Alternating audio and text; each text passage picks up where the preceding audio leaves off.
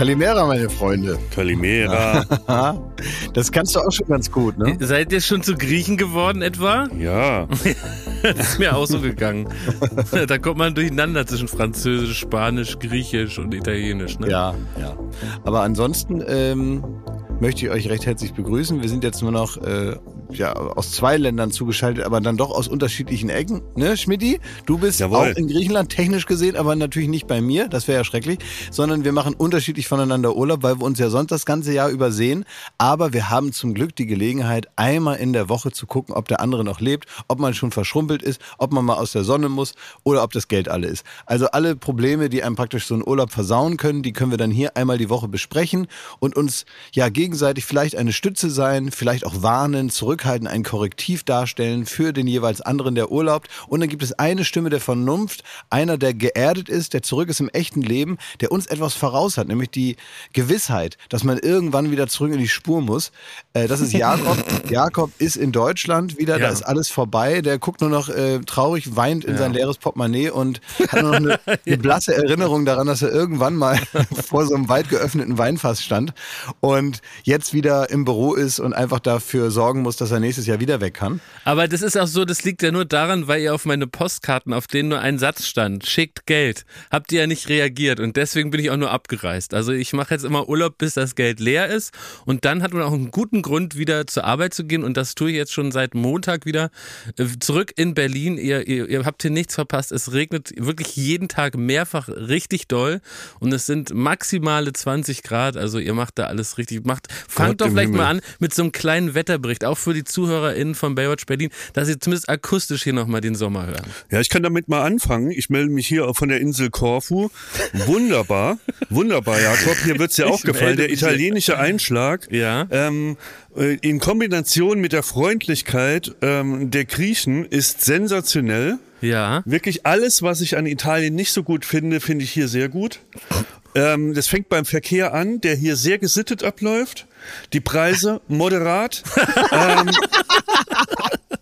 und Kannst du mal, Schmidti, für einen richtigen Urlaubsbericht, äh, da musst du sowas sagen, so wie Beispielpreise. Liter Milch, ein Bier am Strand und so, dass man es einordnen kann. Damit auch die ganzen Baywatcher around the world wissen, die gerade vielleicht in Saint-Tropez sitzen oder am Goldstrand, dass sie sich so ein bisschen ins Verhältnis setzen können. Ja, also Lebensmittel muss man sagen, das ist jetzt hier, da hast du gleich ins, ins, ins falsche Loch gestoßen.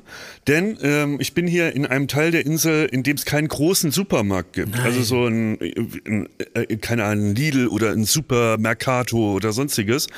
Ähm, Gibt's da sondern nur so kleinen ganz Tante kleine- Costa Laden? Ja, und die haben Preise wie an deutschen Tankstellen. Nein. Und das macht es natürlich nicht so einfach, wenn man hier, ähm, mittlerweile bin ich auf Selbstversorgung umgestiegen. Also ich habe äh, ein, ein kleines Häuschen und man muss sich selber kochen. Ist Nudeln mit Pesto Selbstversorgung? Ja. Okay. Und das ist aber, äh, Nu- Nudeln mit Pesto ist, kann hier teurer werden als in einem absoluten Top-Hotel auf der Insel. Okay, So, verstehe. ähm, und das, das ist so ein kleines Problem, aber was, was ich sehr angenehm finde, man fährt zum Strand, da krieg- gibt's erstmal einen kostenlosen Parkplatz. Ui. Kostenloser Das Parkplatz. ist ungewöhnlich. Die Liegen sind mit 12,50 Euro pro Stück sehr erschwinglich. Nicht Ich komme- 180? Nein, ich komme ich gestört beschissen von in Sardinien. Da wurde es ja beschissen. So, dann hat man so einen kleinen Beach Club, der aber nicht mit Nervsäcken und, äh, und Gucci-Schirmen ausgestattet ist, sondern mit so, ein, so äh, jungen Familien. Es, äh, es sind auch mal ein, zwei Influencer dabei, aber ansonsten ganz normale Leute. Ähm, äh, auch genug Rentner, dass man sich nicht schämen muss, das T-Shirt auszuziehen. Und es ist einfach alles perfekt hier. Jakob. Darf ich da kurz einhaken, Schmidti? Also damit wir so ein bisschen auch so in, in deine Seele einsteigen können, ja? Ja. Auch dafür dient ja dieser Podcast. Warum ähm, fällt es dir leichter, dich vor Rentnern umzuziehen, als vor, sagen wir mal, Gleichaltrigen? Naja, also ich äh, kann ja jetzt nicht jede, je- von jedem den Pass holen, ob der gleich alt ist, sondern es gibt ja nur Rentner in meiner Welt und es gibt äh, Influencer in meiner Welt. so, okay. Das heißt 20-jährige Muskelmänner. Ja. Und ähm, äh, das Pendant weiblichen Geschlechtes. Ja. Und da, also wenn ich davon umringt wäre, du hast wirklich, du hast mir schon ein Horrorbild gezeigt, wenn du sagst so in Saint-Tropez und so, äh, das ist ein Schaulaufen. Wer hat die geilsten Sachen an? Wer hat den besten Buddy und sowas? Da würde ich keine Sekunde relaxen. Ne? Ja, so und hier weiß man, äh, hier sind alle Körperformen, alle Fitnessgrade, alles wird hier abgedeckt. Ähm, Von da dir. fühle ich mich wohl. Von dir. Von mir auch, ja. Morgens sieht's doch ganz gut aus, aber Ja. gegen Abend. ja. Ja. Okay. Das ist schön. Und bei dir, Klaas? Och. Gibt es bei dir auch einen kleinen Preisbericht? Was kostet, was kostet ein Liter Bier? Da weiß ich nicht. Das ist das Gute. Ich weiß das wirklich nicht. Ich Was kostet ein Bad im. Champagnerpool? Weiß ich nicht. Ich äh, werde das alles rausfinden. Da wird es mich äh, treffen wie der sogenannte Schlag, wenn ich äh, am Ende das bezahlen muss, weil Ja. das ist nämlich das Allerherrlichste. Das ist für äh, Leute, die eine psychologische Ausstattung haben wie ich. Also der perfekte Urlaub. Ich kann gut verdrängen, ich kann das gut zur Seite schieben, aber nicht, wenn mir alle zehn Minuten einer eine Rechnung unter die Nase hält, wo konkrete Zahlen draufstehen. Oh ja, das ist vielleicht ein guter Punkt. Vielleicht kann man das auch nochmal raten. Das ist man- herrlich. ja. Also hier ist es so, wenn ich, wenn ich, wenn ich am Strand bin ähm, und dann möchte ich, möchte ich da am Strand auch vielleicht was essen und was trinken, Mhm. dann ähm, sage ich zu dem Mann, kann, können wir das heute Abend alles klären? Was ich da so den ganzen Tag über esse und trinke. Und dann sagt er, ja, ist in Ordnung. Und dann muss habe ich einmal den kleinen Moment, wo ich dann praktisch beim Unterschreiben so ein bisschen aufs glitzernde Wasser schauen muss und dann irgendwie Ja. so freihändig gucke, dass ich den Zettel treffe, aber bloß nicht gucken, was da steht. Und äh, und dann, und dann schaue ich irgendeinem Vöglein hinterher und dann ist das erledigt. Aber wenn ich jetzt so alle fünf Minuten immer wieder so, äh, ja, immer mit so Zwischen, Zwischenrechnungen geärgert werde, dann irgendwann stellt sich bei mir natürlich auch ein schlechtes Gewissen ein und vielleicht auch so ein bisschen, ja, ein Preisbewusstsein, was mich also überhaupt nicht interessiert. Also auch wenn äh, Thomas jetzt das also ganz beruhigend findet, dass er ganz konkret weiß, was irgendwas kostet, das macht mich alles nervös, das nervt mich und da habe ich lieber irgendwie einen schlechten Tag am Ende des Urlaubs, als mich so häppchenweise die ganze Zeit runterziehen zu lassen von irgendwelchen äh, Frechheiten, was hier eine, eine Fanta kostet. Klaas, eine Frage. Hast du, äh, äh, verbindest du mental die Preise, auch wenn es am Ende des Tages ist, mit deiner Arbeit? Also weißt du, wenn du den Cappuccino bezahlst am Abend und die drei Bier, dass da äh, Joko wieder mit irgendwas über dich drüber fahren muss? Also ist das, ist Ja, das noch bei Frage dir verankert, das. Bewusstsein? ich habe ich hab gestern, es geht manchmal, muss man sagen, ähm, zum Glück wissen wir, das sage ich jetzt wirklich zum Glück aus vielen Gründen, äh, wissen wir natürlich nichts von den Studiospielen, die uns so entgegenkommen. Manchmal muss man aber aus versicherungstechnischen Gründen so äh, zwei, drei Sachen vorher einmal uns gesagt haben, damit wir die verstanden haben, damit man der Versicherung sagen kann, so und so ist das und so und so ist das. Äh, das heißt, wir wissen dann nicht die konkreten Spiele, aber wir wissen manchmal so ein bisschen ja, Grundinformationen, die man aus Sicherheitsgründen wissen muss, wo man zustimmen muss, ganz offiziell. Und äh, ich lag da gestern am Strand und hat Thomas Martins mir ein Video geschickt von einem, ja, von dem Grundgerüst eines Spiels, was sie offenbar planen, im Studio irgendwann mal zu machen. Ich weiß nicht, ob bei Joko und Klaas gegen ProSieben oder beim Duell um die Welt, keine Ahnung. Stand vielleicht in der Mail, habe ich nicht gelesen. Ich habe einfach das Video angeklickt und da stand so, der letzte Satz war, kann man sowas in der Art machen? Ähm, und habe ich mir das angeguckt und ich will da jetzt auch nicht zu viel verraten, aber es war super blöd. Es war also richtig blöd. Und Ja. das sagt jetzt nicht, äh, das, das sagt jetzt nicht ein Professor von der Universität, sondern das sage ich. Ja, Lars Häufer Umlauf sagt, das ist super blöd. ja. Das äh, heißt ja auch noch mal was. Und dann habe ich das so angeschaut und habe ich so aufs Meer geschaut und habe ich auf dieses kleine Tischchen geschaut, wo so ein Getränk stand und habe ich so auf meine Füße geguckt, die so so so vor dem Meer konnte ich die so sehen und dann habe ich so zurückgeschrieben, ach was soll's, machen wir. Sehr gut. Ey, wir müssen dich immer im Ich Urlaub wollte gerade fragen, ob wir dich jetzt, äh, ob jetzt einfach eine gute Zeit ist, dich zu melken. Dass wir, dass wir wie so ein Geldautomat, weißt du, dass wir jetzt mal so mit den pikanten Anfragen kommen, ja? Wir schreiben mal alle, alle, Ja. äh, alle Ideen fürs kommende Jahr, schreiben wir jetzt mal zusammen und schicken es dir. Und wann trinkst du denn immer das erste Bierglas? Dass wir so genau diesen Zeitpunkt ab, abpassen, dass du so ganz entspannt bist, vielleicht so 16 Uhr das erste Bier, Na, es die Abendsonne 15 Uhr, steht, Ante. Porters. ja, ist ja auch die Zeitverschiebung, ist ja, ist ja in Nee, Ordnung. nee, nee, Moment, die Zeitverschiebung spielt mir was das geht nicht also in die es ist Karten. 14 Uhr. Das ist eine Stunde früher im echten Leben. Alles nichts gegen unseren Schmidti, Mojito Schmidt. Du, da, da wurdet ihr ja wohl, das habe ich ja bei Instagram geklärt, da hatte ich ja, äh, Gott sei Dank habe ich da ähm, schöne Zuschriften gekriegt, die einwandfrei erklärt haben, auch mit Wikipedia-Wissen und, ach was, Wikipedia, dem versammelten Wissen des Internets, Ach. dass Cocktails dafür erfunden wurden, morgens zu trinken. Ist das so? Schon- ist das, ist schon das ein der- Quatsch oder ist das eine, eine Wahrheit also Nein, in der wirklich Geschichte des wahr. Cocktails? Wirklich wahr. Es wurde dafür, also äh, fast als Frühstücksersatz und auch der Name von dem Cock, also dem Hahn, dem französischen, Ja. der sagt, wenn der kräht, kann man schon den ersten Cocktail trinken. Also ab 5 Uhr morgens oder wie mit Sonnenaufgang. Ja, davon rührt auch der, der Name. Und es gibt da Ja, ganz schöne Zitate, ähm, wie sehr man ähm, doch gerne äh, einen Cocktail vor, vor 10 Uhr, vor 9 Uhr trinken kann. Das ist, das ist, ähm, dafür wurde er erfunden. Und ich wurde hier wieder verlassen. Thomas, das ist Was? ja wohl Quatsch. Du weißt doch, dass das aus einer Zeit herrührt, weil da müssen die nämlich auch ganz schön weit hinten im Buch blättern, um diese äh, Gen- Genehmigung für morgens Saufen gefunden zu haben. Denn das kommt natürlich aus einer Zeit, wo noch Fernsehwerbung lief, wo es irgendwie hieß, ähm, hier, das ist irgendwie Hausfrauenglück oder so, heißen dann irgendwelche, irgendwelche komischen äh, Fläschchen, die man da verkauft hat, wo es heißt, ja, das muss man nehmen, weil das ist gut gegen äh, Hysterie und innere Nervosität und so. Und was war das? Das war hochprozentiger Schnaps, den sich dann äh, äh, von der damaligen Gesellschaft unterdrückte Frauen zu Hause äh, reinziehen sollten, damit die gar nicht merken, wie sehr ihre, ihre Männer ähm, Was das für Arschgeigen sind. ja, was das für Arschgeigen Ja. sind, sie gefangen halten in einem langweiligen Leben, in dem sie praktisch weit unter ihren Möglichkeiten agieren müssen. Also gab es Fernsehwerbung, wo drin stand, ja, trink da morgens mal ein Schlückchen und dann geht der ganze Tag einem leichter von der Hand. Das ist ja mit Alkohol manchmal so, dass es Spätfolgen hat und so weiter. Das haben wir dann in den Jahrzehnten danach rausgefunden und dass äh, praktisch persönliches Glück vielleicht auch damit einhergeht, dass man gar nicht unterdrückt wird von seinem Ehemann. Ähm, das sind dann Erkenntnisse, die kamen später. Aber aus dieser Zeit, als man dachte, ach, wenn man morgens erstmal zwei Cocktails trinkt, da startet man ja viel frischer und viel äh, sprudelnder, so vor Ideen sprudelnder in den Tag. Das ist ja eine reine Behauptung, von der man natürlich 2023 nicht mehr viel hat. Das ist also nichts weiter als ein- ein Ritual aus vergangenen Zeiten. Schmidti. Ich bin jetzt verwirrt, Klaas. Wird Schmidti unterdrückt? Nee, ist- er Wie viel soll er trinken, um das wettzumachen? Schmidt wird unterdrückt von seiner, von, von, von seiner eigenen Prägung. Aber schon immer. Aber da kann man ja nicht, da darf man, ist okay, wenn man am Wochenende mit Alkohol gegensteuert, aber wenn, wenn das zur täglichen Gewohnheit wird, dann muss man sagen, da muss man anders ran. Merkt ihr, merkt ihr, wie relaxed ich bin? In Berlin hätte ich mich jetzt da aufgeplustert, hätte da einen Wirbel gemacht, hätte mich da gewehrt und da Argumente euch um die Ohren gehauen und so, weshalb ich eben nicht so bin. Und hier, es ist mir scheißegal. Labert ihr euren Kack, sagt, wenn ihr fertig seid, dann springe ich wieder in den Pool, ne, mit einem Mojito in der Hand. Es ist mir alles wurscht. Aber halt, den musst du jetzt ja Diese- selber mixen. Ey, aber, aber ganz ehrlich, Thomas, diese Phase, ne? Diese Phase, die du gerade als innere Ausgeglichenheit da so schön redest, ne? Das ist Ja. natürlich nichts weiter als so ein leichtes Betäubtsein. Du benimmst dich gerade wie Charlie Sheen in seiner Dragonblood-Phase.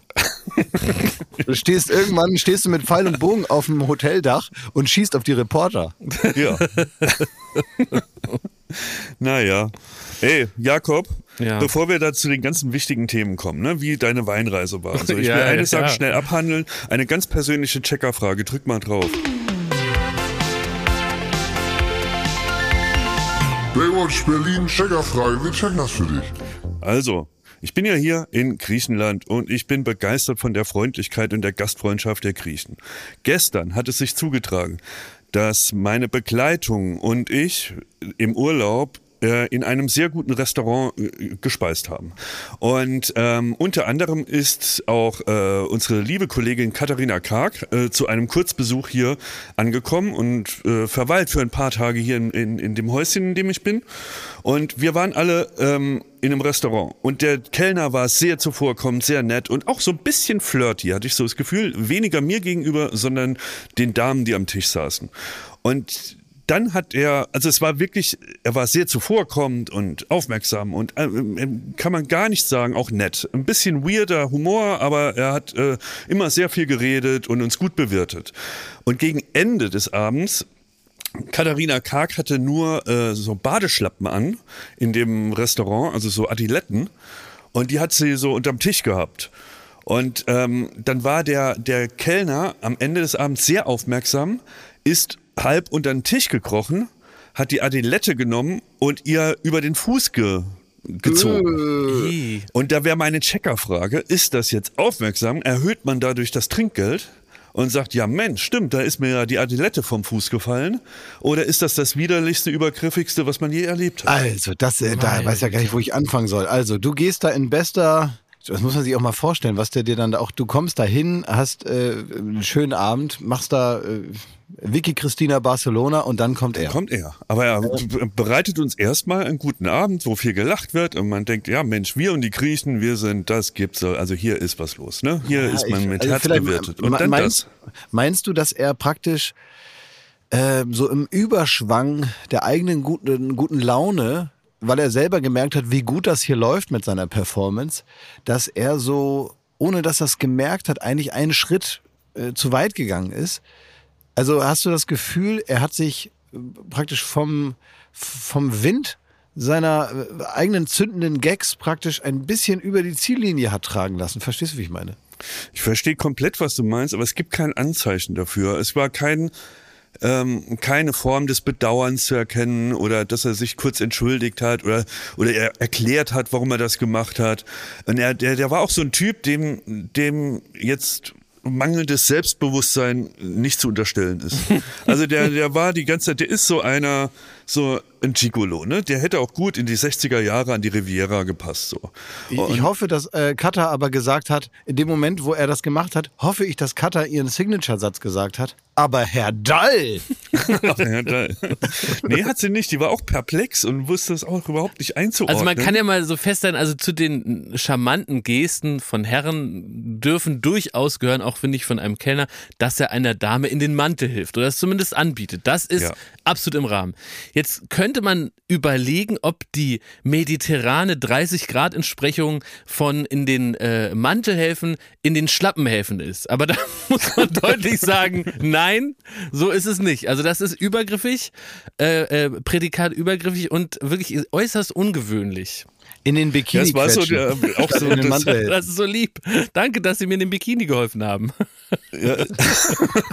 Aber die, ich finde auch vor allen Dingen, ich glaube auch, dass äh, dadurch, dass natürlich äh, der Fuß als solches, der, der Fuß einer Dame, äh, es ist halt natürlich eine Intimsphäre, die man nicht einfach so anpackt. So, also ich glaube, auch damit hängt das zusammen, dass sofort so eine, äh, ehrlicherweise kommt sofort so eine ein bisschen, äh, bisschen so, so wie so eine Art äh, erotische Vorliebe äh, äh, kommt einem da so praktisch äh, als also entgegen, so, so Ungefragt, eventuell. nach dem Nachtisch Ungefragt, noch. ja. Ja, wo man einfach so, Wenn man einfach eh so- wehrlos ist. wo man einfach so denkt, vielleicht findet er das gut. Also alleine, dass der Verdacht im Raum steht, dass er also mit Füßen mehr verbindet als reine Transportmittel. Verstehst du, wie ich das meine? Tja. Ja, das will man ja nicht, wo man einfach denkt, das ist deine private Meinung. Das kannst du so finden und dann kannst du im Internet dir angucken, was du willst. Aber hier sind es immer noch meine Füße und meine Badeschlappen. Und außerdem ist es einem ja vielleicht auch, äh, auch auf der anderen Seite unangenehm, wenn man weiß, man hat die Badeschlappen jetzt auch schon drei Monate angehabt äh, und man will gar nicht, dass irgendwer Fremdes die anfasst, weil man letztendlich ähm, da keine Verantwortung übernehmen will. Für den Moment, in dem irgendwer da äh, die so in der Hand hält. Verstehst du? Ähm, ja, also ich glaube, es bleibt, es bleibt ungeklärt, ob der sich da ein bisschen vergaloppiert hat in seiner Gastfreundschaft, aber ich glaube, Ja. hier ist die Sache klar. Die. Checker sagen äh, übereinstimmend, das geht Nee, nicht. das, ne? das, das kann man so nicht machen. Nee, das stimmt. Aber war es denn sonst ein schöner Abend? Das war ein schöner Abend, sonst, wirklich. Also, ähm, ja, wie gesagt, ich kann mich da nur wiederholen. Ich bin ein großer Fan der Griechen geworden und deren äh, Freundlichkeit. Ja, das muss man sagen. Dass ich bin, bin ja nun, äh, ich habe ja als Kind, glaube ich, zehn oder zwölf Mal oder so, also richtig oft immer im selben Ort Urlaub gemacht in Griechenland. Und ähm, das ist auch witzig, weil man dort als äh, wirklich kleiner Mensch, als so richtig so Sechsjähriger, kann man sich komplett selbstständig in der Stadt bewegen. Weil jeder einem irgendwie hilft und weil jeder lieb ist zu einem und das irgendwie süß findet, wenn man so mit sechs alleine im Supermarkt ist und eine Wassermelone kauft. Das finden alle cool und dann helfen die einem und dann weiß man auch sofort, wie jeder heißt. Ich konnte auch damals für meine Eltern schon in einem Geschäft einfach Zigaretten kaufen. Äh, Das war alles kein Problem. Da gab es einen Mann, den haben meine Eltern immer Zigarettenjorgo genannt. Das ist toll. Und da musste ich immer hin und Zigaretten holen. Und dann bin ich aber auch mit meiner Schwester, die ja nur anderthalb Jahre jünger ist als ich, sind wir dann auch schon mal ähm, in die örtliche Pizzeria gegangen und haben alleine dann äh, also als Kinder praktisch einen Tisch zugewiesen bekommen und haben uns alleine Pizza bestellt und hatten so Drachme in der Hand, die wir denen dann so, so unübersichtliche Anzahl von Drachme selber nicht wussten, wie viel ist das. Aber unsere Eltern das so abgezählt uns mitgegeben hat, dann haben wir dem das so in die Hand gedrückt, gesagt, hier ist das Geld. Und dann haben wir da unsere Pizza uns äh, äh, ja, damals kannten wir das Wort nicht, aber wir haben uns hier wohl gegönnt. und haben aufs, aufs, aufs Meer geschaut, auf so einem Balkon. Und äh, dann konnte man, dann sind wir so über den Platz zurück und dann gab es immer ganz viele so, ähm, so wilde Hunde und Katzen, die da rumgelaufen sind, die ja auch so ihr Ding da machen, ne? die ähnlich wie wir als Sechsjährige da so uns selbstständig in der Stadt genauso ähnlich haben sich praktisch auch die Hunde da so ihre Ecke gesucht und ihr Ding gemacht. Und die merken natürlich sofort, wenn sich einer mehr für die interessiert als die Menschen, die normalerweise da leben, äh, also ich und meine Schwester. Und dann sind die uns so hinterhergelaufen. Und dann waren die jeden Tag bei uns, weil wir die natürlich auch heimlich gefüttert haben und so. Und äh, so war dann unser Leben. Ich hatte halt so eine, eine Plastiktüte voller Zigaretten für meine Eltern dabei. Dann musste ich noch losgehen und ähm, aus so Plastikflaschen, die wir hatten, musste ich dann von so einer Quelle noch frisches äh, Trinkwasser holen. Äh, meine Schwester hinterher, noch so ein bisschen Pizza am Mund und hinter uns so vier, fünf gierige Hunde, die uns durch die ganze Stadt verfolgt haben. Ja herrlich. Ja, aber man das merkte war- auch, Zigaretten-Jorgo klingt nach Urlaub, Weitläufigkeit und Mediterran. Aber wenn man das übersetzt in Zigaretten-Jörg, dann denkt man an Köln-Ports und eine Tankstelle, ne? Zigarettenjörg klingt wie einer, wo man weiß, es könnte jederzeit seine letzte Zigarette sein. Ja, definitiv. Es klingt nach noch ein bisschen zu lange Fingernägel und so ein paar so gelbe, ge- ge- gelber Zeige und Mittelfinger. Ne? Ja.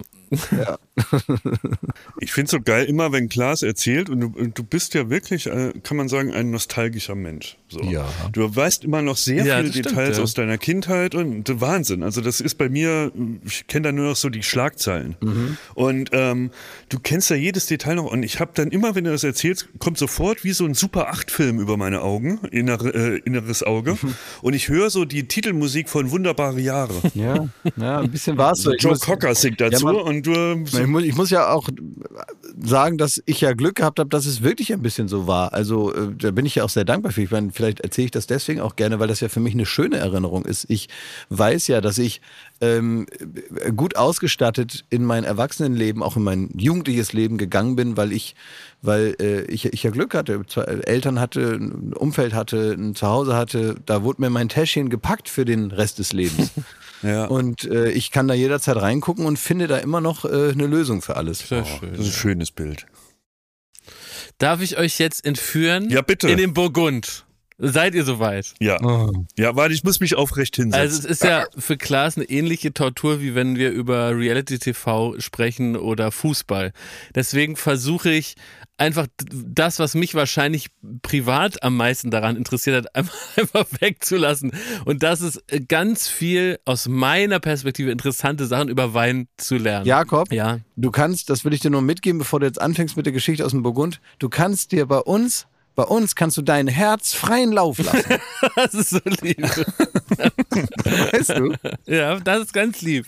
Trotzdem versuche ich eben, also diese, sagen wir mal, das, was man, diesen Wissensaspekt äh, wegzulassen. Also es war wirklich wunderbar. Ihr müsst euch vorstellen, ähm, wir sind aufgebrochen, äh, ich, meine Freunde Basti und Max, die ihr auch gut kennt, ähm, äh, aufgebrochen aus Lyon Richtung Burgund. Da fährt man so etwa anderthalb Stunden und man merkt, wie sich die Landschaft verändert aus äh, einer Landschaft, die man so vergleichbar auch in, in Brandenburg sieht, also äh, wenig Hügel, wenig Berge, sondern viel Fläche und einfach viel Grün. Da wird auf einmal, kommt da eine Struktur rein, es gibt, gibt immer mehr so Hügel und kleine Berge und vor allen Dingen eins, nämlich äh, äh, unendlich viel Wein. Also nämlich Trauben, Rebstöcke, die, da, die wirklich auf den Zentimeter genau gespannt sind und die flügen sich dann so links und rechts durchs Land und dann werden die Orte immer mehr zu Etiketten von Weinflaschen, die mir bekannt sind wie alte Freunde.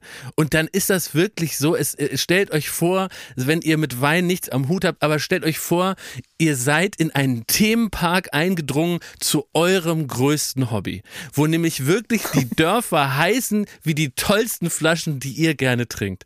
So ist das praktisch in der, in der Übertragung und man tritt dann ein in so eine Art Disney World de- des Weingenusses und dann stehen da Namen wie ähm, äh, Bohn, wie, ähm, äh, wie wir jetzt wissen als Weinexperte, das heißt nicht Montrachet, sondern es heißt Montrachet. Montrachet, der Burgunder nennt es Montrachet. Das das ist dann ein Ort und dann äh, geht's weiter, Romani Conti und so weiter. Und dann sieht man diese, diese wunderschönen ähm, äh, Weinberge und wir haben den Tag begonnen mit einer sogenannten geführten Moment, Tour. gibt's auch so Walking Characters, so wie Goofy im, im Disneyland? Also Irgend so eine alte das, Weinflasche. Das, da hast du völlig recht, Frieda. Dem, dem Weg müsste man nochmal weitergehen. Ich denke, man kann die Experience auf jeden Fall noch amerikanisieren. Gibt ne, es so eine dicke, so eine dicke rote Nase, die da so rumläuft mit zwei Beinen? also das wäre zum Beispiel, gut, wenn es ein, die dicke rote Nase ist, der Pinot Noir und äh, die, die, dann gibt's so eine, so eine weiße Traube, die so ein bisschen zerzauste Haare hat und komplett irre ist und äh, das ist dann die Chardonnay. Und das kann wirklich Ja, zwei, der- der- zwei gute Walking Character sein. Vielleicht auch der Kater-Kater.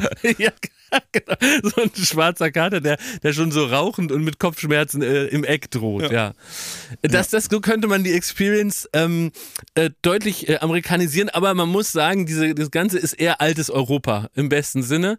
Äh, und ihr müsst euch vorstellen, das, das war mir auch so dann gar nicht klar, dass, also da habt ihr irgendwie so einen Weinberg und da, da sieht man erstmal einfach vor allen Dingen Trauben und dieses Grün einen Hügel hochgehen und da kann man sich dann vorstellen, das sind dann die unterschiedlichsten Lagen. Und die Lagen, das hat wenig, äh, wie vielleicht manche denken mit der Sonne zu tun oder dass die am Berg viel Sonne bekommen. Die Sonne ist völlig scheißegal. Es geht vor allen Dingen nur um die Erde. Und aufgrund von, ich fasse mich kurz, Plattentektonik, kannst, kann man eigentlich sagen, dass bei, bei dem einen Meter in der Erde eine andere Struktur herrscht mit weniger Kalkstein als ein Meter weiter. Und die, die, die Qualität der Erde macht die Qualität des Weines am Ende aus. Und das kann wirklich von einem halben Meter ein Unterschied sein von einem absoluten äh, Grand Cru Wein. Ich tue jetzt was, was Winzer gar nicht möchten, dass man das in Geld aufwiegt, weil der Wert eines Weines ist eigentlich nicht mit Geld aufzuwiegen, aber dass du im Grunde hast, ein Meter macht einen Unterschied, ob die Flasche 500 Euro kostet oder 60, 20, 10 Euro. Und das also, Also- auf ganz, ganz kleiner Fläche.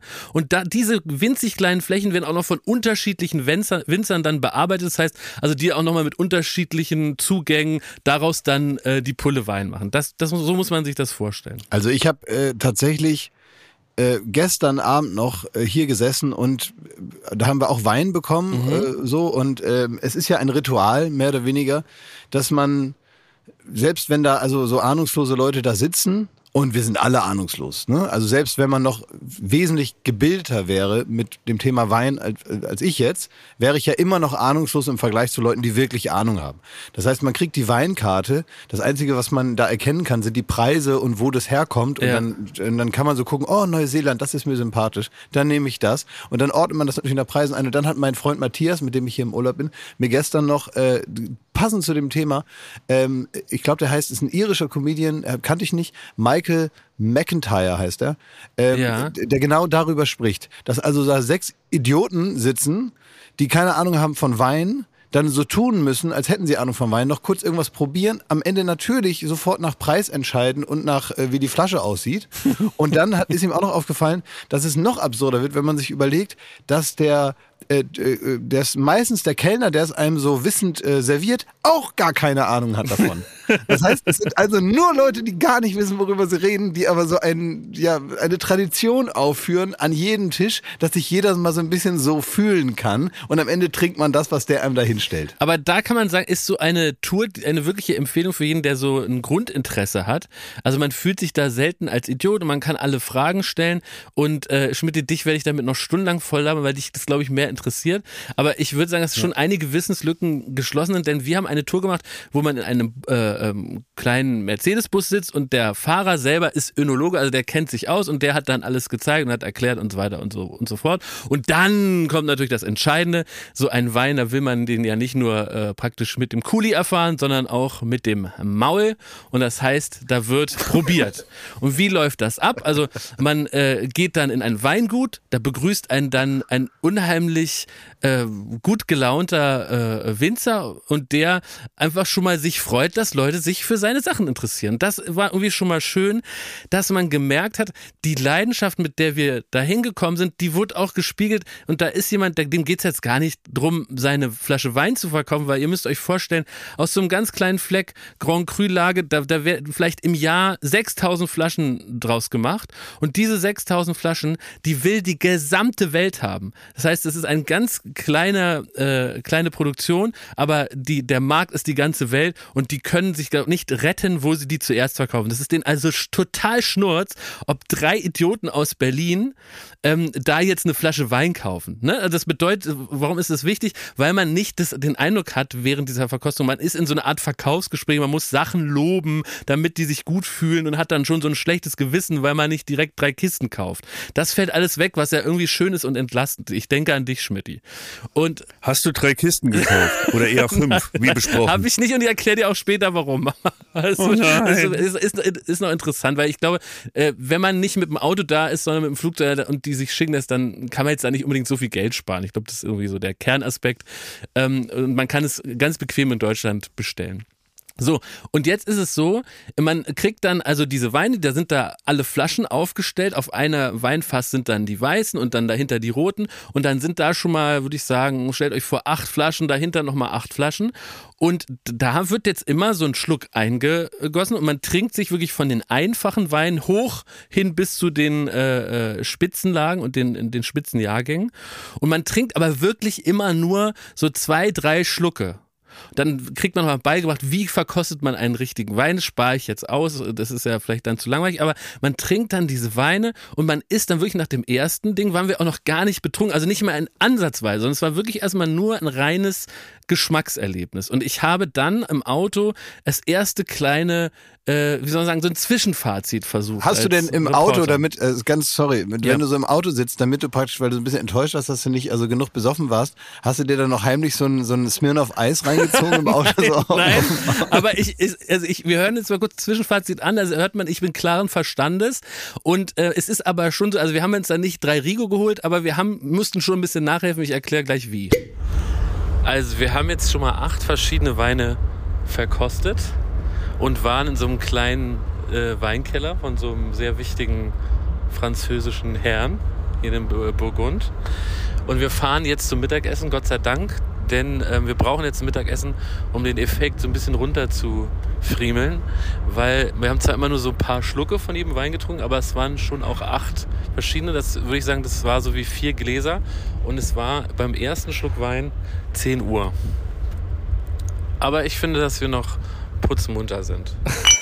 Da merkt man, also es, es war eine leichte Wirkung da, aber eben noch nicht genug, wenn man ehrlich ist. Es ist so, als wenn man beim Podcast die Stimme auf 0,5 stellt. Das ist ein bisschen langsam. So Man muss klingt schon ein schon, bisschen so nachdenken. schon. Das sind die Rotweine, Schmidti. Das sind die Rotweine. Die Ja. machen, das war auch so, wir haben gesagt, nach den Rotweinen hat uns so ein bisschen so, so stelle ich mir Ketamin vor, dass einem so ein bisschen das Gesicht glüht und man so eine leichte, man muss anreden gegen die Wangen, die nach unten drängen. So, ne? Ja. Also dieses Ja. Gefühl und so leicht rotgesichtig. Also Du hast, wir du hast, du hast praktisch, eigentlich, eigentlich hast du dich praktisch mit so einer Art, äh, wie soll man sagen, Ro Rotweinketamin in so eine Gerard Departieurigkeit Genau, hineingetrunken. aber ohne, dass ich ans Auto gepisst habe und mich mit einer Hand festgehalten habe.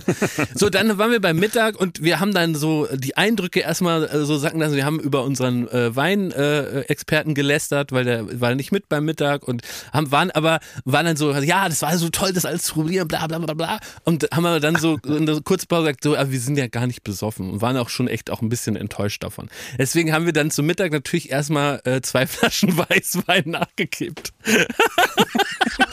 das kann doch nicht wahr sein, ey. Du weißt doch, was du da alles noch, Ei, ei, ei. du weißt doch noch, was du da alles vor dir hast. Ja, das, das, ist als war du, kurzsichtig. Das ist wirklich, Das ey, das war ist, kurzsichtig. Das ist so, als wenn du, als wenn du dich heimlich aus so einem Sternerestaurant rausschleichst, weil es irgendwie dir zu langsam geht, dir zwei Cheeseburger reindrückst, damit du, damit du die Zeit überbrückst bis zum fünften Gang. Ich sag ja, es war kurzsichtig, aber es war auch so ein bisschen so, keine Ahnung, dir, du hörst den ganzen Tag was über Holz schnitzen und du sollst so ein Kunstwerk schnitzen und dann bist du in der Mittagspause kurz allein und hast ein Messer und so einen Holzstamm und dann willst du das Gelernte auch mal ausprobieren. Und so war das. Und das haben wir dann auch gemacht. Wir haben das ausprobiert, haben dann so über das Etikett geschwafelt, haben unsere Verkostungstechniken ausprobiert und schwuppdiwupp hat's geklingelt in der Rübe. Dann stand auch schon der Typ da und wollte uns zur nächsten Verkostung. Also wir haben praktisch von Verkostung in die nächste Verkostung und da war dann wirklich schon so, da, da hat man dann auch mit die Weinfässer gesehen und da hat man auch so richtig gemerkt, wie die Stimmung so lockerer wurde. Ne? Also am Anfang war so ein bisschen Vorlesungsstimmung und wir so in so einer, aha, welche Lage findet man hier? Ist ja interessant und so. Und dann versucht uns so gegenseitig in super klugen Fragen an den Typ zu überbieten. Und ähm, dann beim nächsten Weingut war wirklich schon so eine reine Hallihallo-Gag-Stimmung, ne? wo dann nur so gekichert und gelacht wurde. Und da hat der Winzer auch gemerkt, ah, die sind jetzt schon gut drauf. Ne? Aber es ist ja eine gebuchte Tour und da muss auch abgeliefert werden. Der kann jetzt nicht drei Flaschen wieder zurückstellen in Schrank. Aber was der man muss auch, die uns geben. Was man aber auch vergisst, ne, bei dieser ganzen, da Önologe ist man Ja. dann und so und äh, muss dann die Leute dann mit dem Bus durch die Gegend fahren und so weiter. Und das fängt dann immer alles so ganz gesittet an, aber Ja. am Ende endet es halt wie so eine Taxifahrt nachts um vier in Berlin. Ne? Weißt du, wo du die Leute irgendwie so vom Club abholst und wieder so vor der Dönerbude wieder ausspuckst und die dann da ihre Scheiße reden und dann irgendwann fangen die dann so an, seit wann sind Sie Önologe und haben Sie Familie und äh, wohnen Sie hier in der Nähe, hast du einen Hund, rauchst du und so und dann fängt man an, die so voll zu labern und dann, dass man dann auch nochmal sagt, wie schön das alles ist, dass sie also das so toll erklärt haben hier und so. Aber Diese ich kann ganze sagen, blöde also, Kacke, die man dann redet. Wir haben im Bus nicht David Getter gehört und geraucht dann zum Ende. Also das muss man schon sagen. Aber, ähm, Aber ja, äh, Jakob kriegt man dann auch noch die Grand Crus, ähm, wenn der merkt, da Bien kommt schon, die kommen schon Ja, bien angezwitschert. sûr, weil wir sind ja nicht von vorgestern. Ich habe ja eine Tour gebucht, wo Grand Cru Garantie herrscht. Und das hieß also, das war egal, wie man da angeschossen im Winkel stand, der Grand Cru musste her. Und das war aber, ich, es gab wirklich auch, das war, das Ganze war ja so ein acht- oder neunstündiger Tag und es gab schon Momente, wo man einfach nur so wirklich, muss ich, muss ich ehrlich zugeben, obwohl ich absoluter Genießer bin und ich habe versucht auch immer reinzuschmecken und ich habe versucht auch mir alles zu merken, aber natürlich gab es so Momente, wo so einfach der eine Grand Cru auf den anderen äh, äh, gestapelt wurde und das einfach nur so, gerade im Rotweinbereich, einfach so eine einzige pelzige Erfahrung war, wie man über so einen, so einen staubigen Teppich, weil das sind ja die Tannine, ähm, leckt und, und da war irgendwann auch alles wurscht. Und es gab eine lustige Szene, da hat äh, unser äh, Kollege und Freund Max hat dann nochmal so ganz intensiv ins Glas ähm, äh, geschaut und den so, gesch ge- so geschwenkt und so geguckt und versucht zu analysieren, rauszulesen und dann hat Basti ihn so ganz, ganz scharf angefärzt und hat gesagt, er soll es jetzt trinken, wir wollen den nächsten haben. Unsere Gläser sind leer. Und da merkt man schon, also da irgendwann wurde auch Genuss und Wissensdurst nicht mehr gleichsam Ja, gewertschätzt wie richtiger auch- Durst. Es ist doch aber auch Perlen vor die Säue dann Nein, irgendwann. das nicht, Wenn man, das nee, nicht. Moment, wenn ihr da schon ankommt, völlig äh, runtergestumpft mit irgendwie zwei Flaschen so Arbeitswein. Nein, das, wir haben ja Äh, eben keinen Arbeitswein bestellt. Wir haben Ja, aber Spitzenwein auch zu Mittag. Ja, auch mittags. Ja, aber trotzdem Wir waren noch im Weinrausch. Wir haben, wir haben einen absoluten Spitzenwein. Das war, würde ich sagen, einer der Top 5 Weine des Tages, den wir da einfach zu Mittag reingeknallt haben. Naja, trotzdem. Du bist doch irgendwann, ist doch einfach, äh, sind doch die äh, äh, Geschmacksknospen auch mal wie, verblüht. Das muss man sagen, genau. Die sind einfach irgendwann zugeschweißt von zu viel Qualität. Und es äh, war ja so, dass ich mir vorgenommen habe, überall auch ähm, ein, ein kleines Fazit zu machen. Und das habe ich dann auch wirklich im Rausch der Sinne einfach vergessen und war zu besoffen. Und dann Habe ich, ja, pass auf, aber dann habe ich aber am, am Schluss dieses herrlichen Tages, da ist es mir dann nochmal eingefallen, dass ich das ja machen wollte. Und da habe ich versucht, dann mit aller Eloquenz und ähm, dann natürlich absolut nüchtern nochmal so ein ganz gesittetes Fazit. Und äh, äh, liebe Gourmet-Zeitung, es man kann es gerne auch abtippen. Ich spiel's mal ab. Wir haben ein intensives, erstmal hallo, guten Abend. Wir haben ein intensives ähm, Weinverköstigungstasting hinter uns. Und jetzt sind wir schon beim letzten Wein des sogenannten Abends. Und natürlich schmeckt er, schmeckt er auch köstlich. Es ist ein Süßwein. Nee, erst muss ich erzählen. Wir waren auf verschiedenen ähm, Dingern und haben da so ein oder andere getrunken. Das teuerste war 500 Euro. Das hat es nicht geschmeckt, so also recht eine pelzige Zunge gemacht. Und jetzt trinken wir einfach noch zum kleinen Absacker noch so einen süßen Wein. Und ähm, kann sagen, es war eine, äh, es war eine gute Erfahrung. Das ist für uns das Fazit. Ne, Max? Das war, das war lecker. So gut, ich muss Schluss machen. Es wird abgeräumt. Ja, Mensch. Viel dazu. Das klingt wirklich nach, äh, im Megapark stellen sie die Stühle hoch. mit so einem Schlauch wird noch alles abgespritzt. Ne? Mit, mit, so- mit so einem Schlauch wird man zum Ausgang gesprüht. Mit so einem Kercher wird man rausgeschoben.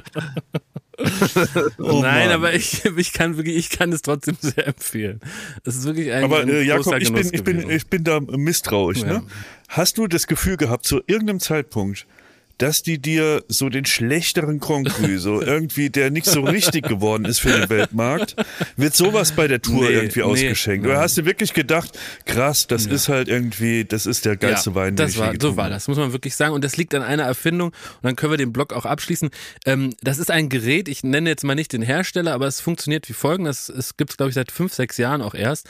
Das hat eine lange Nadel und das sticht man durch den Korken und dann kann man über das Gerät ähm, Wein in ein Glas gießen und das, was ähm, aus der Flasche raus ist an Flüssigkeit, wird aufgefüllt mit einem Argangas und dieses Gas verhindert, dass der Wein an die Luft kommt und oxidiert. Das heißt, der Wein bleibt in der Flasche genauso wie bei einer ungeöffneten Flasche. Und das erlaubt den Winzern wirklich hochwertige, tolle Weine und auch unterschiedlichster Art auszuschenken, ohne dass sie die Sorge haben, die Flasche ist dann im Eimer. Verstehst du? Weil die dann schlecht wird, weil jetzt zwei Wochen keiner mehr kommt.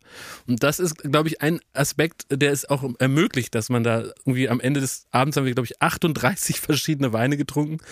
Und ähm, das macht dieses Gerät möglich. Habt ihr auch unsittliche Fragen irgendwann gestellt? So, was verdient so ein Nein, Winzer?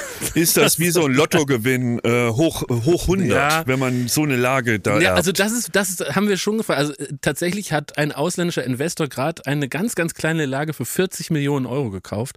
Die, die Preise explodieren und das, obwohl ja klar ist, wenn du nur 6000 Flaschen zum Preis XY im Jahr verkaufst, wirst du das nicht äh, wieder reinbekommen. Und das ist wirklich ganz spannend. Äh, du musst auch diese Weine äh, in der Familie dann immer weiter vererben und Erben, die dann sowas bekommen, die aber nur zu wenig haben, um dann selber Winzer zu werden, die können sowas, das fand ich super spannend, dann äh, vermieten an echte Winzer, die dann aus den Trauben Wein machen und dann kriegst du irgendwie so einen Prozentsatz. Solche Sachen fand ich dann interessant, aber die eine Lage ist in Berlin ja immer noch ein großer Polizeieinsatz. das Und stimmt. Nicht unbedingt das, ne? Ja. Sorry, bin ich jetzt in das Thema ein bisschen hineingeschnitten wie ein du- scharfes Messer? Nein, Du, das, kennt man gar nicht von dir. So ein Typ bist du gar nicht, Klaas. Also da brauchst du dir gar keine Sorgen Ich wollte nicht, wenn das ihr da noch was so nicht habt, dann äh, sagt ruhig. Ich äh, dachte nur, dass man vielleicht auch mal so ab und zu mal praktisch, wenn man, man kann ja sich jetzt akustisch nicht melden sozusagen. Ne? Ja, ja. Ich kann Nee, jetzt also- ja nicht die Hand hochmachen, weil das sieht ja keiner. Das heißt, ich muss ja ab und zu mal sagen, ja, ne, damit man also auch Na, mal also- merkt, dass man gerade sich praktisch in so eine Ecke hineinschwafelt, wo, wo, also wo also das Publikum doch sehr spitz äh, interessiert sein muss. ne? Also genau, hast recht. Deswegen, also wer mehr über meine Weintour erfahren kann, der kann mich gerne auf der Straße ansprechen, wenn man mich sieht. Ich will noch eine Sache dazu sagen, weil auch gestern, ich habe ja gesagt, ähm, wir waren gestern ähm, gut essen und es hatte auch eine, eine Begleitung in dem Urlaub, hatte auch äh, Geburtstag. Und dann haben wir gesagt, okay, bei dem Abend, wir gönnen uns auch mal eine richtig gute Flasche Wein. Ähm, und im Gedenken an Jakobs Weintour haben wir aus dem Burgund was gekostet. Oh, schön. Ähm, was ähm, anscheinend hier in Griechenland auch noch eine größere Seltenheit besitzt, dass man überhaupt ein, ein Restaurant findet, in dem das verköstigt Ja, wird. das glaube ich, ja. Und das hatte dann zur Folge, dass das wirklich ein Wein war, den die, ähm, glaube ich, nicht zu- allzu oft aus dem Keller ziehen. Und es war ein relativ junger Sommelier in diesem Restaurant. Und als wir dann gesagt haben, wir würden gerne diese, diese Flasche Wein, ein Montragé, wie, wie du mich belehrt hast, Ja. ähm, würden wir gerne kosten. Ich schwöre euch, ich habe noch nie jemanden gesehen, noch nie, der so eine Liebe zum Wein hatte, als die, wie dieser Sommelier. Und den hat fast der Blitz getroffen, weil ich glaube, es war das erste Mal in der Geschichte dieses Restaurants, dass den jemand bestellt hat. Und dann hat der, äh, da wurde er ganz nervös, ganz nervös, hatte fast schon Tränlein in den Augen und hat gesagt, er muss mal gucken, ob der, ob der da ist und so. Und dann kam er zurück und da hat er das wirklich so zelebriert, ganz vorsichtig den Wein geöffnet, ge gemacht. Und der, der war so froh, der hat sich tausendmal bedankt, dass wir diesen Wein bestellt haben, hat am Korken gerochen, wurde nicht mehr fertig damit, hat äh, wirklich ganz unprätentiös, kein Typ so von wegen, ich will mal zeigen, dass ich mich hier auskenne, sondern die pure Liebe hat aus dem gesprochen. toll. Und dann habe ich später am Abend habe ich ihn gefragt, ob er denn nicht mal kosten möchte von dem Wein. Und Leute, ich, ich schwöre euch, der hat geweint. Der hatte Tränen, der Tränen in den Augen, ihm ist eine Träne die Wange süß. runtergekullert. Er ist fragen gegangen, ob er das darf. Er durfte dann, hat sich dann einen Mikroschluck eingeschenkt hat da dran gerochen, hat den, ge, ähm, hat den ge, gekostet und der war wirklich, der, der hat, der war so überschwänglich und so voller Liebe für den Wein und war so dankbar für diese super kleine Geste, dass man sagt, willst du mal probieren hier, dass er wirklich, äh, ich war so ergriffen von dieser Liebe zum Wein. Schön. Ja, das ist, äh, ist eben doch ein besonderes Getränk und vielleicht nicht so richtig vergleichbar mit einfach irgendwas, was man sich so reinknallt. Ne? Hoffe, dass, äh, da habe ich auch differ differenziertere Betrachtungsweisen anzubieten, aber nicht in diesem Podcast. Also ich muss sagen, ich, ich habe auch Phasen in meinem Leben gehabt, da hat es mich auch zu Tränen gerührt, wenn mir einer einen Paderborner gegeben hat. Es kommt immer so ein bisschen drauf an, wo man gerade so ist. Und ich finde aber auch die Formulierung, da muss man auch immer, immer schnell abklären, ob es wirklich passiert ist oder ob es eine Metapher war, wenn einer sagt, da hat er mal am Korken geraucht. Ja. Klingt auch wie so ein flotter Spruch, ne? Da musst du erstmal am Korken riechen, ne? Ja, wenn ja, du verstehst, wie ich meine. Erstmal am Korken riechen und dann sehen wir mal weiter, mein Freund. Was erlebst du denn, du, Klaas? Du Nix. bist da von so einem Felsen gehüpft, ne? Ja, das Ja, war in Italien, das ist schon ein ganzes Land Aber her. kannst du das trotzdem nochmal nacherzählen? Wir haben ja in der letzten Woche äh, etwas Neues, Sensationelles aus dem äh, Boden gehoben, nämlich den sogenannten Baywatch Berlin-Punkt. Der steht in der Tradition ähm, anderer sinnloser Entertainment-Punkte, nämlich dem Duell um die Welt Länder-Punkt, für den Mhm. viele Menschen schon äh, im Promi-Deutschland ihr Leben und vor allen Dingen ihr, also du und äh, Joko, eure Leben riskiert habt. Und jetzt gibt es also ganz, ganz neu auf der, in- auch in der, im Podcast-Game den sogenannten höchst begehrten Baywatch Berlin Länderpunkt. Und den haben wir letzte Woche erfunden und ausgerufen für ähm, äh, zwei Aktionen. Da müssen wir auch nochmal bei mir nachklappen kurz. Aber äh, bevor wir das tun, ähm, es sollte einen Punkt geben, wenn du von einer sehr, sehr eindrucksvoll, sehr, sehr hohen, über 10 Meter hohen italienischen Klippe ins Meer springst. Ja. Bitte nimm uns mit.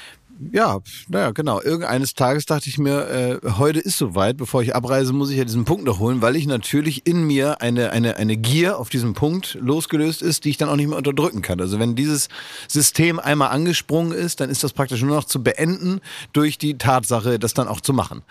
Äh, Also ne, sinnlose Fernsehpunkte, virtuelle Sachen, die äh, nichts weiter sind als äh, so eine hastig dahin fantasierte Bestätigung. Das ist äh, das, was mich interessiert. Und dann habe ich mir immer gesagt, so, jetzt äh, raff ich mich auf, habe gesagt, bitte noch ein Espresso-Tini, ich muss jetzt was erledigen und dafür brauche ich ein bisschen Kraft. Und dann haben die mir sowas noch gebracht. Und dann bin ich da hochgekraxelt, habe mir erst überlegt, mache ich das mit ähm, meinen äh, Schlappen, ne? weil ich habe auch gesehen, dass einige Profis sind mit ihren Schlappen da hoch und haben die so vorgeworfen. Ah, Und, äh, wegen und der, dann hab für den Aufstieg. Ja, für den Aufstieg, dass die Ja. beim Aufstieg Schlappen haben und so. Und habe ich mir aber überlegt, das ist mir irgendwie zu blöd, wenn ich dir so vorwerfe und dann zögere ich vielleicht zu lange äh, und dann treiben die weg und dann habe ich so irgendwie so Schlappenstress. habe hab ich so Stress, den ich nicht haben will. Also äh, habe ich vorher Stress. Ich laufe also über die zackigen, extrem heißen äh, Felsen ohne Schuhe hoch. Das Wow. war eigentlich schon die erste Aufgabe. Ja. Und dann habe ich das Haben die gemacht. Füße und- geblutet? Nö, nö, nicht so richtig. Aber, aber es, es tat schon ein bisschen weh. Und ich habe ja also zarte Klavierspielerfüße und deswegen äh, bin ich da. tat mir das schon weh. Und dann äh, so Künstlerfüße habe ich ja. Ja. Ähm, noch nicht Ich viel habe auch gearbeitet. sehr zarte haben. Füße. Ja. Und dann bin ich ähm, da so hoch an mehreren Kindern vorbeigeklettert, die ähm, vor mir praktisch waren. Und habe mich dann so durchge, habe gesagt, komm, lass den Opa mal durch jetzt hier, geht mal zur Seite. Und dann haben die gesagt, ciao ragazzi, okay, bitteschön. Und dann äh, habe ich mich da hingestellt, ja, und dann bin ich da todesmutig runtergesprungen und habe halt probiert, dieses Loch zu treffen. Die Leute haben, viele haben gesagt, wie, wo war denn da ein Loch? Da war einfach nur Wasser. Ja, ja. Ja, das sieht man von Wasser. oben dann. Ja, Das ja. sieht man doch immer, das weiß Denk man doch aus, äh, äh, aus, aus vielen Filmen, äh, ähm, weiß man doch, ähm, da passiert was Schlimmes, wenn man praktisch auf etwas knallt, was unter Wasser ist, was man nicht sieht. Ja. Also jetzt auf nichts drauf zu springen, was aus dem Wasser rausguckt, ist ja jetzt keine Kunst, sondern man muss ohne dass man das sieht, muss man das treffen. Und dann habe ich tatsächlich so ein Kind hinter mir noch gefragt, gesagt, this is the spot, right? Und der war italienisch, hat nichts kapiert und hat gesagt, si. und, dann, und äh, das hat mir dann die nötige Was ich ähm, aber schlimm finde, Klaas, dass man dann runtergucken muss. Weil Ja. mein äh, Sprungturm-Trick ist immer einfach gar nicht runterzugucken, sondern nur geradeaus, Ja. um zu springen. Ja, aber das weiß man ja auch von anderen Sportarten, äh, Bungee oder Vergleichbares oder so. Ne? Ähm, man muss einmal gucken, wo geht's hin. Ja. Das gehört dazu. Ja, und dann äh, ist die Geschichte auch schnell erzählt. Ich bin dann runter äh, und äh, zu meinem Entsetzen gab es keinen Applaus. Also alle Leute haben einfach so getan, als sei nichts passiert. Ne, Die haben also sich alle extrem zusammengenommen und haben mir den Erfolg missgönnt, indem sie sich, indem sie sich mit purer Selbstbeherrschung selber dazu gezwungen haben, aus reiner Boshaftigkeit nicht zu applaudieren. Das ist ja frech, das bist du nicht gewohnt. Die Leute haben wirklich gesagt, man- ich mache jetzt gegen mein natürliches Gefühl, schwimme ich einfach weiter. Wenn man diese Leute jetzt interviewen würde, ob du einen Punkt verdient hast, Ja. ähm, was würden die wohl Würden die sagen? Wer, was, was wollen sie? Würden die sagen. Okay, da bin ich was beruhigt. ist ihr Problem? Lassen Sie mich in Ruhe. Ich möchte hier Urlaub machen. Das Nein, aber sagen. natürlich hast du einen Punkt verdient. Auf gar keinen Fall. Hä, was? Er hat doch die Aufgabe Auf gar erfüllt. Die war Fall. auf, die, Danke, danke, dass du das Thema aufbringst, Jakob. Ich möchte sagen, ich habe letzte Woche habe ich von meiner Peinlichkeit mit dem Mietwagen, von meiner Arschdusche. Ich habe noch erzählt, wie ich da im Whirlpool überrascht wurde. Es gab keinen Punkt. Ja, weil es der noch nicht erfunden war. Dann möchte ich doch, weil nur weil das zwei Minuten später So äh, ist das Leben, wird, Schmidti. äh, kriegt doch nicht jemand, der von einem, von einem Zehner springt, auf einmal einen Schmidti, Punkt. Was ist denn überhaupt Schmidti. die Definition? Ist die Ah, Definition da Peinlichkeiten ist er- oder da einfach ist irgendwas er wieder. machen? Der Schmidti da kommt ist zurück ins Nee, Leben. das, Er das hat ist mich wieder- die ganze Woche genervt. ihr, ihr verteilt euch da die, die scheiß Punkte da untereinander. Ich habe ich hab da so an Peinlichkeiten abgeliefert und da wird überhaupt nicht also, drüber gesprochen. Moment mal, ich soll jetzt bei Null es, wird, anfangen. es werden keine Punkte verteilt für ein kaputtes Leben. Ja, das ist nicht der, der Wofür denn dann? Für, Für- irgendwo runterhüpfen? für Ich hüpf vorher- dir gleich hier irgendwo runter. Kriege ich dann auch drei Punkte? Ja, wenn wir das vor- Schmidti. Hör mir zu, Schmidti. Wenn wir vorher etwas definieren, und das haben wir in dem Fall getan, äh, wenn wir vorher eine Kon Haben wir nicht. Natürlich, hier kannst du ja nachhören, das ist ja jetzt nicht also Schmidti, wenn. Charlotte Roche mit Haken im Rücken von der Brücke springt und keiner hat sie drum gebeten oder sie gefragt, dann kriegt sie dafür auch keinen Punkt. Doch, Nein, Nein. Die hat dafür du einen kannst ja Punkt deine gekriegt. normale, Diskussions, deine, normale, deine normale Diskussionstaktik nachher so zu tun, als hätten wir es nicht besprochen, die funktioniert nicht, wenn wir das alles aufgenommen haben, Schmidt. Du kannst dir einfach die Folge anhören. Also ihr sagt, man kriegt nur einen Punkt, wenn man vorher anmeldet, ich mache das Ja. und das und das und das ja, und dann kriegt das man ist den doch Punkt, genau wenn so man ist doch passiert. hat. Und, und bei, bei, bei Jakob zum Beispiel war es so, wir hatten eine, ich hatte eine klar definierte Aufgabe, Jakob hatte eine klar definierte Ja. Aufgabe.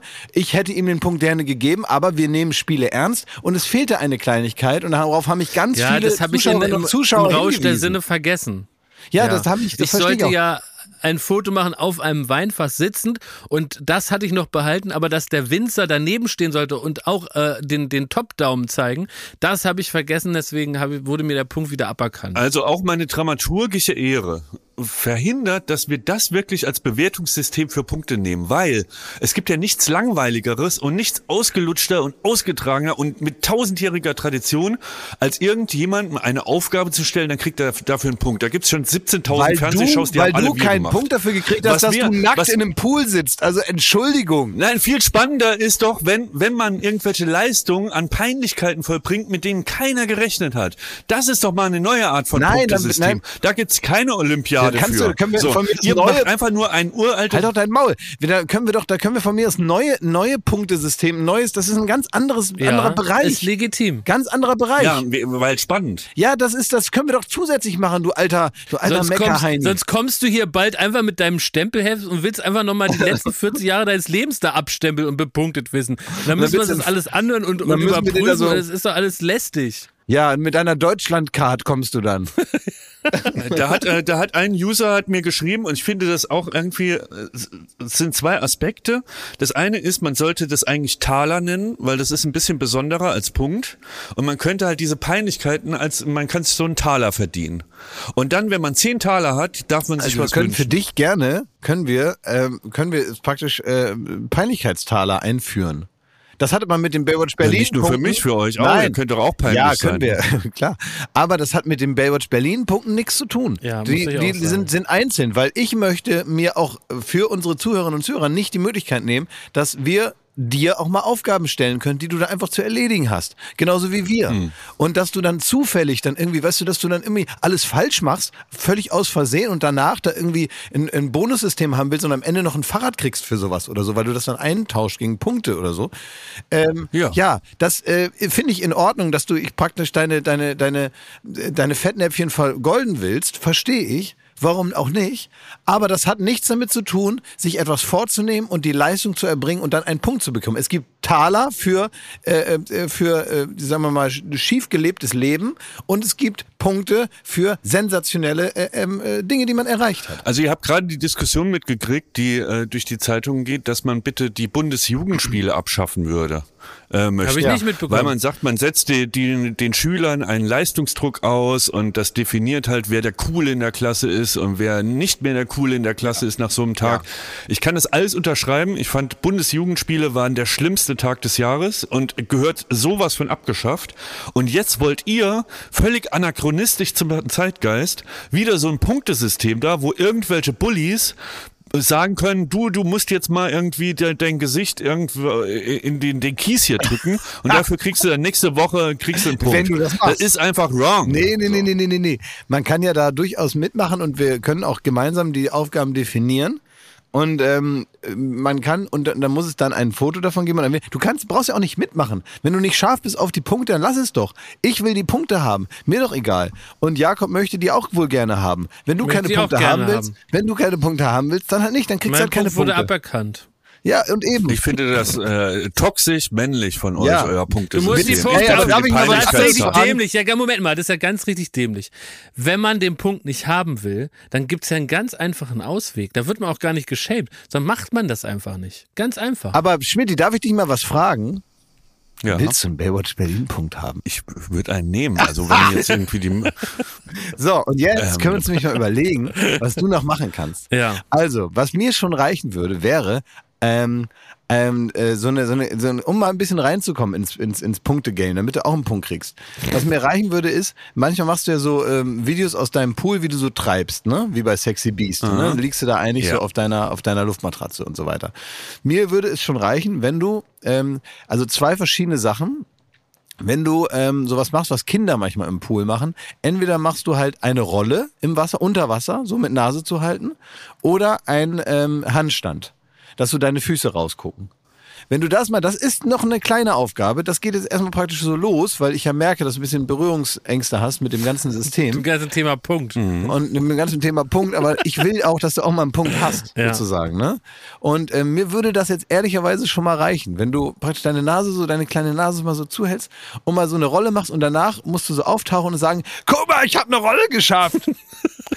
Ja, ich verstehe, was du, worauf du hinaus willst. Ja, ja, ich überlege mir das jetzt mal. Ja, ich, ich wir möchte nur anmerken, Klasi, nein, wir sind ein Podcast, ja, und wir sind ein sogenannter Laber-Podcast und wir sind darauf angewiesen, dass wir einigermaßen crispy Stories zu erzählen haben. Also wenn wenn Jakob da von seinen Weingütern, dann dann ist das gerade so on the edge, aber dann hat er noch so Sprachnachrichten, die das Ganze wieder rausreißen.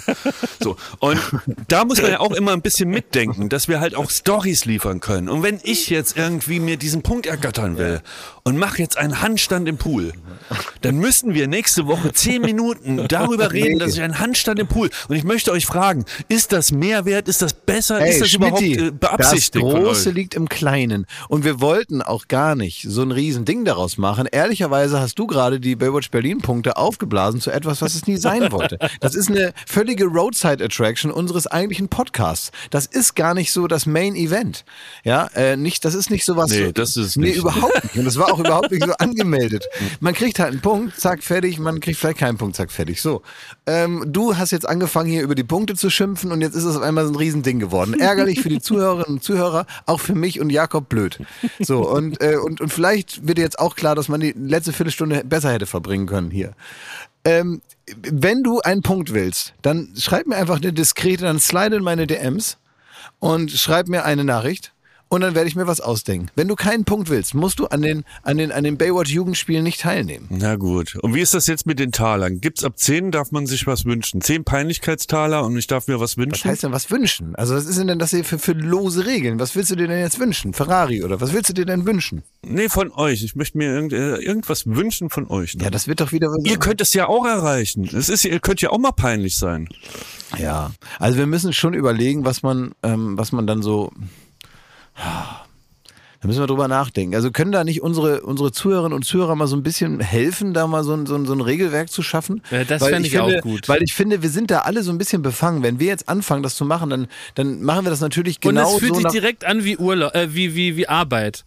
Ja. Ne? Also wenn wir da jetzt drüber nachdenken, weil das über so eine Kacke denken wir immer jeden Tag nach. Das, das würde finde ich auch Aber wenn ich finde, ja, vor allen Dingen macht man das ja natürlich, wenn man Beteiligter ist, macht man das aus einer Ecke heraus, dass man natürlich, ob bewusst oder Ja. unbewusst, immer seine Stimmt. eigenen äh, Talente äh, be- begünstigt in diesem Punktesystem und alles, was man nicht so kann, schiebt man so ein bisschen weg oder was einem unangenehm ist. Und da, so, dafür ist es ja nicht gedacht. Wir brauchen wirklich eine neutrale Instanz von außen, die uns ein Regelwerk überstülpt und wir wählen natürlich aus, aus vielen verschiedenen, weil äh, erfahrungsgemäß kommt auch, wie in jedem unserer Meetings, auch erstmal 80 Prozent Scheiße und dann muss man mal sehen, was so bei überbleibt, ne? Die Weisheit der vier. Ja, vor allem, wir müssen auch einkalkulieren, dass die, äh, dass die Leute, die schreiben immer so ein bisschen wie die Fähnlein im Winde. Das heißt, die schreiben dir, Klaas, dass du absolut recht hast und das Punktesystem genial ist und das wirklich den halben Podcast ausfüllen muss.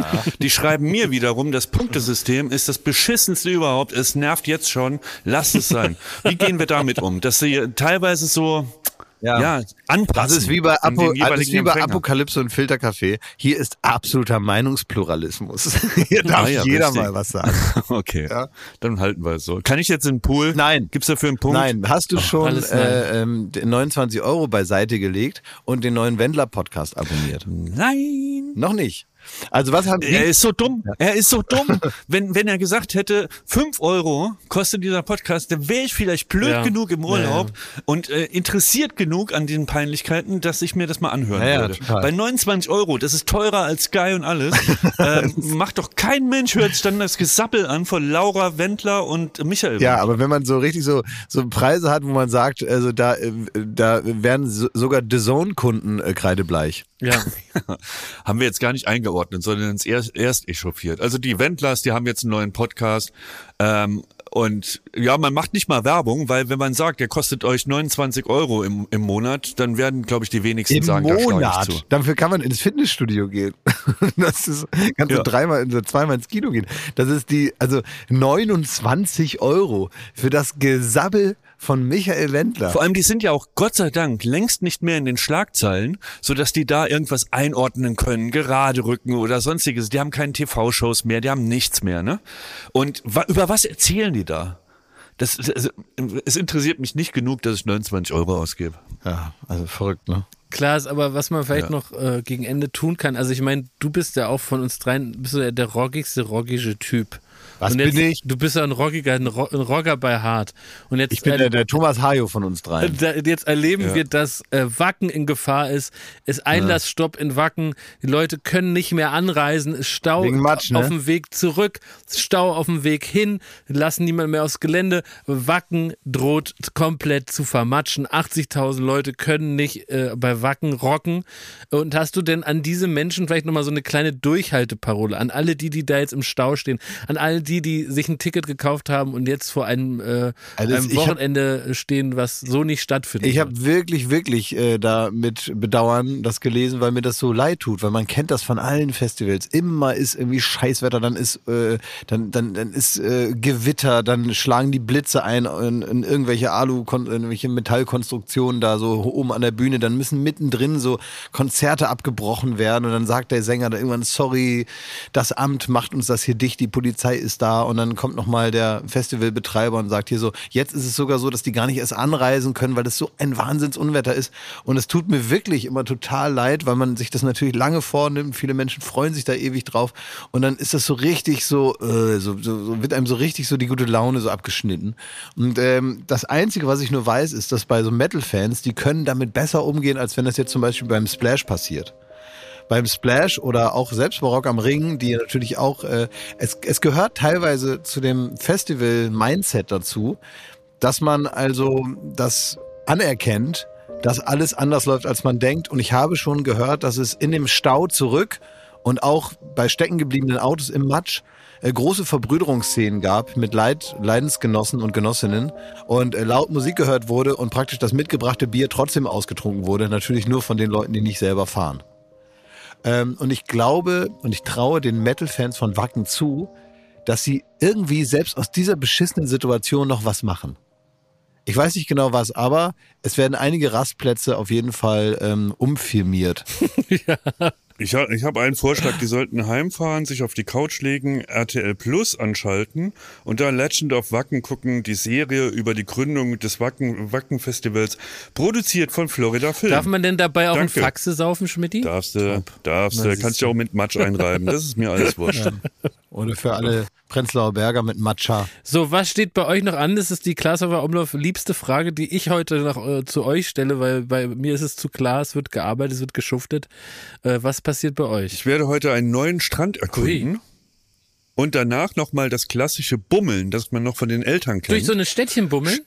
durch ein Städtchen Machst du so Hände auf dem Rücken dann? und Ah, bummelst? cool. Ja, und wir, wir, wir haben da auch gestern drüber gesprochen, dass das Bummeln ähm, so, ein, so ein Elternding war. Und da ist mir auch wieder äh, eingefallen, dass, dass es überhaupt, es gab keine Aktivität außer dem Bummeln. Also wenn ich mit meinen Eltern bummeln war, in Verona oder so, irgendwo am Gardasee irgendwie, dann heißt das, es gibt keinen Kaffee, so. es gibt nichts zu essen, weil das gibt's schön zu Hause. Das ist ja kacke. Ähm, man guckt wirklich, man bummelt nur rum und guckt sich andere Leute an, wie die im Café sitzen und einen Aber Kaffee so geht trinken. Bummeln nicht, weil man bummelt, trinkt Kaffee Doch. und dann bummelt man weiter, dann kauft man was und dann Nein, so bummelt bummeln, man. äh, so bummeln nur reiche Westberliner. Wer- Richtige, richtig gebummelt in den 80ern Ehrliche Bummler. wurde nichts so. gekauft. Kein Geld Nicht mal ein ausgegeben. Souvenir, so ein Magnet für einen Kühlschrank? Nein, bist du bekloppt. Also das äh, kenne ich also anders. Ja, ähm, ich, das Bummeln ist schon immer mit sehr viel Geld ausgeben immer verbunden. Ich liebe Bummeln. Ja. Und da kostet also so richtigen Quatsch. Ne? Irgend so eine Obstschale kauft man in Italien und dann muss die Genau, so eine. Zitrone für einen Kühlschrank zum Ankleben, so aus Magnet. Ja, ne? und dann ist das alles so groß, wie soll das in den Koffer? Und immer Ja. diese Frage, und dann, und dann steht kurz im Raum, ob man noch einen Koffer kauft. so, bis man das dann, naja, ist egal, das sind alles so Themen, ne? Das sind ja, was mache ich denn ich noch? kann mich Oder- wirklich an keinen einzigen Urlaub erinnern, aus meiner Kindheit, Jugend, egal wie, in dem irgendwas in meiner Familie im Urlaub gekauft Das ist ja wurde. unglaublich. Ja, das ist So ein. Souvenir oder sowas. Das ist wirklich absurd, weil ich, es war völ- bei uns völlig klar, der Nordseeurlaub geht zwei Wochen, dann habe ich eine Woche gejammert, bis ich so ein Schiff bekommen habe, was man dann in so einen Brunnen setzen kann. Das habe ich dann die zweite Woche gemacht. Ich erinnere mich nur, wie man irgendwie ähm, Arschbacken zusammen und so ein bisschen gezittert hat, wenn man zum Beispiel in, durch die Schweiz gefahren ist und hatte den Kofferraum voller Miracoli. Dass man da nicht rausgerufen wird an der Grenze und die das konfiszieren, weil dann wäre der ganze Urlaub gelaufen Was gewesen. heißt konfiszieren? Darf man da, wart ihr Miracoli-Dealer oder was? Also durfte, darf man das Damals durfte man das, das hätte man einführen müssen. in den Da Körper? gab es noch nicht die schöne EU äh, und irgendwie Grenze Reisefreiheit, sondern man wurde kontrolliert an der Grenze zur Schweiz. ah, okay. Und dann, wenn du da Miracoli, da kommst du da in, äh, kommst du da, äh, Ja, also meine, meine Eltern hatten immer äh, ja, das komplette Essen für 14 Tage Gardasee hatten die im Kofferraum. Das ist ja Wahnsinn. Ey.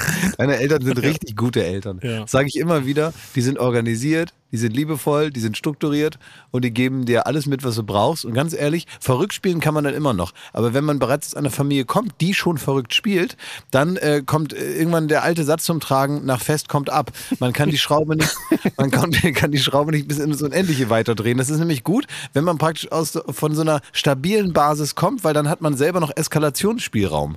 Im eigenen Ja, Leben. meine Eltern sind an nichts schuld, was ihr von mir kennt.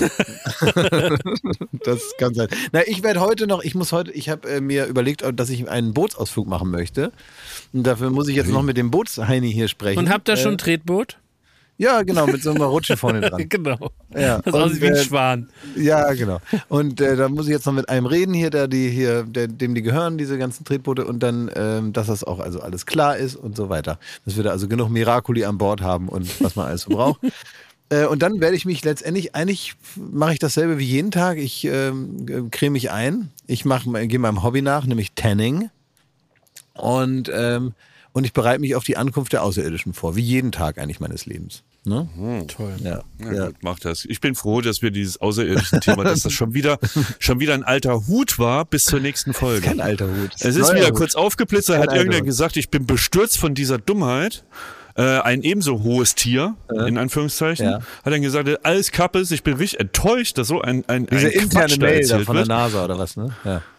Ja, also, komm, lass. So, Ich finde das ein sehr geh jetzt, seriöser Mann. Es war nämlich, wie die ganze Welt und nicht müde wird zu behaupten, er hat das unter Eid gesagt. Ja, ja, ja. Ja, ja. Wenn man nämlich was unter Eid sagt, dann haben die wirklich da noch äh, einen, einen alten Alien aus den 30er Jahren in der Ki Tiefkühltruhe liegen. Äh, weil er hat das nämlich unter Eid gesagt. Und da auf der Tiefkühltruhe, da sitzt die ganze Zeit immer so, eine, so ein Mitarbeiter von der CIA, sitzt auf der Tiefkühltruhe. Und wenn irgendeiner fragt, was ist denn eigentlich in der Tiefkühltruhe, sagt er, oh, nix, nix, ist nix drin. Ich würde da nicht zögern, sofort alles, auch sowas unter Eid auszusagen, weil folgende, es gibt ja nur zwei Ja, Möglichkeiten. beweisen? Die Aliens sind da, dann hat er nicht gelogen und hat einen Volltreffer. Oder, wie es weitergehen wird, niemals wird bewiesen, dass da irgendein Alien im Kühlschrank liegt und damit hat er sein Eid auch nicht gebrochen. naja, das ist eine gute, Also der kann gar nicht verlieren bei das ist auf Nummer. jeden Fall ein gutes Thema für ein Eid. Und man kann Ja. Whistleblower sein, ohne dass man danach in Moskau wohnt. Man kann alles. Auch gut. Also ne? komm. Auch gut, ne? Ist eigentlich ein guter Whistleblower, ohne dass man danach auf die Begnadigung von Joe Biden hoffen muss. Ja. Ja. Lass uns mit sowas gar nicht die Poolzeit verschwenden, wirklich. Naja, okay. Gute Ich habe also viele, viele Themen hier noch. Aber egal, das machen wir dann, oder? Machen wir Nächste Woche ist ja auch wieder, wieder eine Woche. Ja. Ich wünsche euch alles, alles Liebe und ähm, ich äh, werde jetzt meinen Urlaub weiter fortsetzen. Ne? Ja, die Leute sollen uns so abonnieren bei Spotify. Können Das sollen die machen. sagen. Die sollen das machen. Die sollen uns bei Spotify, Ja, sollen die- uns abonnieren, hoch, die sollen uns hoch äh, äh, petern bei Spotify. Petern, ja. Ja. Nee, wir, wir, das wird ja auch, ähm, das kann man ja gar nicht oft genug betonen, dass wir uns hier aus dem Pool schälen. Wir sind ne, eine und vor so ein Ferienvertretung. Genau. Ja, die und mal wir die anderen alle einfach acht Wochen Müßiggang Ja. machen, ne? Könnten wir ja auch machen. Machen wir nicht, weil wir einen Servicegedanken haben. Ne? Sehe ich auch so. Also, ne, Bussi, Bussi, alles Gute, alles Liebe. Danke. Ende, Kalle nicht da. Tschüssi.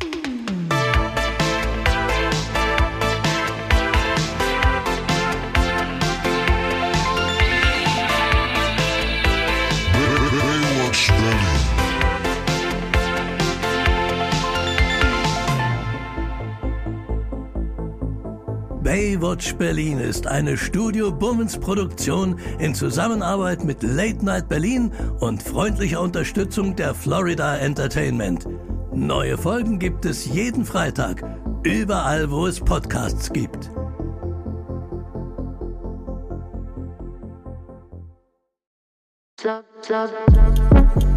Hi, hier ist der G-Spot von Stefanie Giesinger. Ich weiß, es klingt lustig, soll's auch sein, aber G-Spot ist mein absoluter Lieblingsort auf der ganzen Welt. Es ist der Podcast, wo ich über alle Themen sprechen möchte, die mich interessieren. Und das sind unter anderem Themen wie Sex, Beziehungen, Freundinnenschaften, Gesundheit, mentale Gesundheit. Ich habe unter anderem auch mit Anna Adamian über das Thema Kinderwunsch, was auch ein Tabuthema ist, und Endometriose gesprochen. Ich konnte echt viel mitnehmen aus dem Gespräch und ich hoffe, dass euch der Talk auch gefällt. Also hört gerne mal rein und wir hören uns bei G-Spot.